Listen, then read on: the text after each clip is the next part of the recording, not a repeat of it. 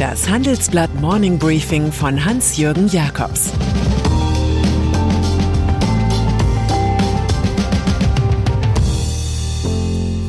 Guten Morgen allerseits.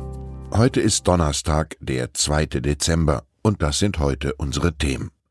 Wolfsburger Dramolett mit Herbert Dies. Das Impfwerben des Olaf Scholz bei Pro7 und Merkel-Zapfenstreich mit Nina Hagen.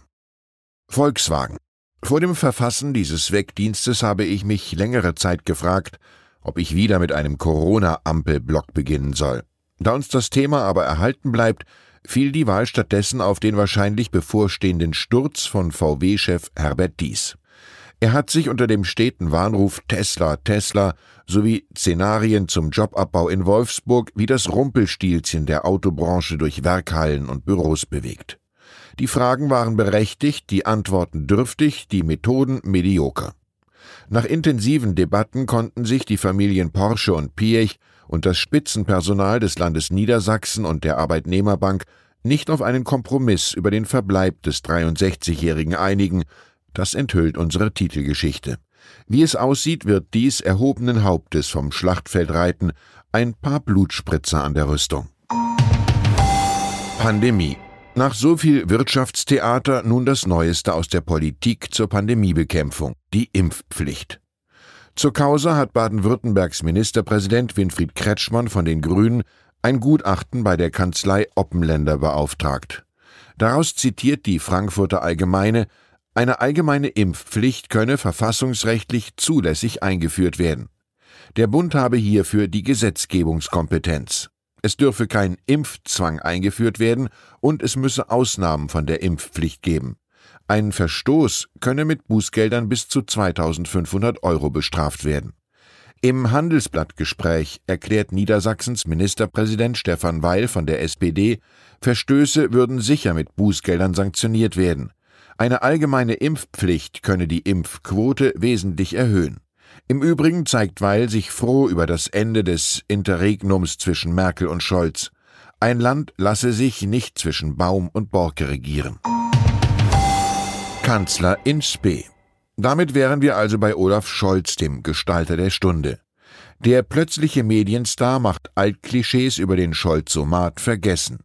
Gestern erschien er überraschend und live bei den Pro-7 Spaßvögeln Joko und Klaas. Er sprach einsam und eindringlich mit starrem Blick in die Kamera. Ihm sei wichtig, dass jede und jeder, der kann, sich impfen lasse.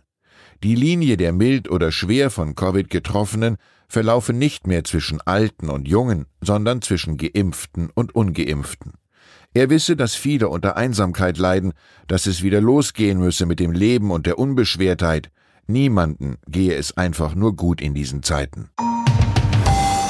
Der Mann, der bis Weihnachten bis zu 30 Millionen Dosen verimpfen lassen will, holte sich mit diesem Auftritt viel Respekt ab. In der Wochenpublikation Die Zeit kündigt er einen anderen Regierungsstil an. Er werde die Kabinettssitzungen später beginnen lassen, um vorher Raum für ein Gespräch abseits der Tagesordnung zu haben. Und bei gegebenem Anlass werde er sich immer auch direkt an die Bürgerinnen und Bürger wenden. Die Scholz-Strategie Machen, keine Show könnte auf Franz von Assisi zurückgehen. Tue erst das Notwendige, dann das Mögliche, und plötzlich schaffst du das Unmögliche. Außenpolitik. Eine Visitenkarte gibt auch die designierte Außenministerin Annalena Baerbock ab. Der Taz, sagt die Grünen-Chefin, Dialog sei der zentrale Baustein internationaler Politik. Das heiße aber nicht, dass man Dinge schönreden oder totschweigen müsse. Für sie sei wertegeleitete Außenpolitik ein Zusammenspiel von Dialog und Härte. Die Volksrepublik China darf sich also auf harte Töne gefasst machen, nicht mehr auf dieses beredte Schweigen, das Baerbock in der bisherigen China-Politik sah. Sie schlägt bei Produkten aus Regionen wie Xinjiang sogar Importbeschränkungen für den europäischen Binnenmarkt vor und bringt einen diplomatischen Boykott der Olympischen Winterspiele in Peking auf. Den parteiinternen Streit über Ministerämter will sie möglichst bald hinter sich lassen und kündigt an, Fraktionschef Anton Hofreiter werde im Bundestag eine starke Rolle spielen. Vielleicht war dieser Beitrag eher etwas für die Satire-Seite, wenig später wurde publik, dass sich der zur Partei Linken zählende Hofreiter aus der Fraktionsführung zurückzieht. Fliegerbombe. Die Explosion einer alten US-Fliegerbombe aus dem Zweiten Weltkrieg in München wird zum Fall für die Polizei. Untersucht wird, ob es vor den Bagger- und Bohrarbeiten die übliche Kampfmittelsondierung gab und ob sie intensiv genug war. Der bayerische Innenminister Joachim Herrmann von der CSU wundert sich. Normalerweise werde auf solchen Baustellen vorab immer intensiv sondiert, wo noch Blindgänger versteckt liegen könnten. Bei dem Zwischenfall explodierten 110 Kilogramm TNT und vier Personen wurden verletzt, davon eine schwer. Die Bahn erklärt grundsätzlich bei Bauarbeiten höchste Sicherheitsstandards anzulegen. Boni für viele Investmentbanker war 2021 ein sehr gutes Jahr. Die Erträge sprudelten. Fraglich ist nur, ob das Jahr nach Verteilung der Bonigelder auch noch positiv gesehen wird. In den Geldhäusern hat der Streit um die Beute begonnen, insbesondere bei der Deutschen Bank. Die Prämien könnten um bis zu 15 Prozent steigen, hieß es in der Analyse meiner Frankfurter Kollegen aus dem Finanzressort. Es sei aber die entscheidende Frage, ob das reiche, die besten Talente und Highflyer zu halten. 2020 hatte die Europäische Zentralbank wegen der Corona-Krise um Mäßigung gebeten. Doch die Deutsche Bank hatte am Ende inklusive Halteprämien Boni in Höhe von über zwei Milliarden Euro gewährt. Diesmal geht enormer Druck von den sehr gut verdienenden US-Banken aus. Die stockten zuletzt sogar Einstiegsgehälter für Finanzrookies auf mehr als 100.000 Dollar auf. Eine ganz andere Sache aber ist, der Öffentlichkeit zu erklären, warum sich in Krisenzeiten Investmentbanker das Sackerl weit mehr als andere füllen. Und dann ist da noch der große Zapfenstreich. Dieses tönende Lebewohl für verdiente politische Stammkräfte darf Bundeskanzlerin Angela Merkel heute vor 200 Gästen genießen.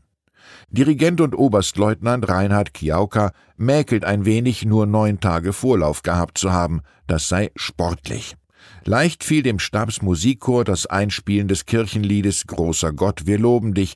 Schwerer schon war Hildegard Knefs Für mich soll's rote Rosen regnen.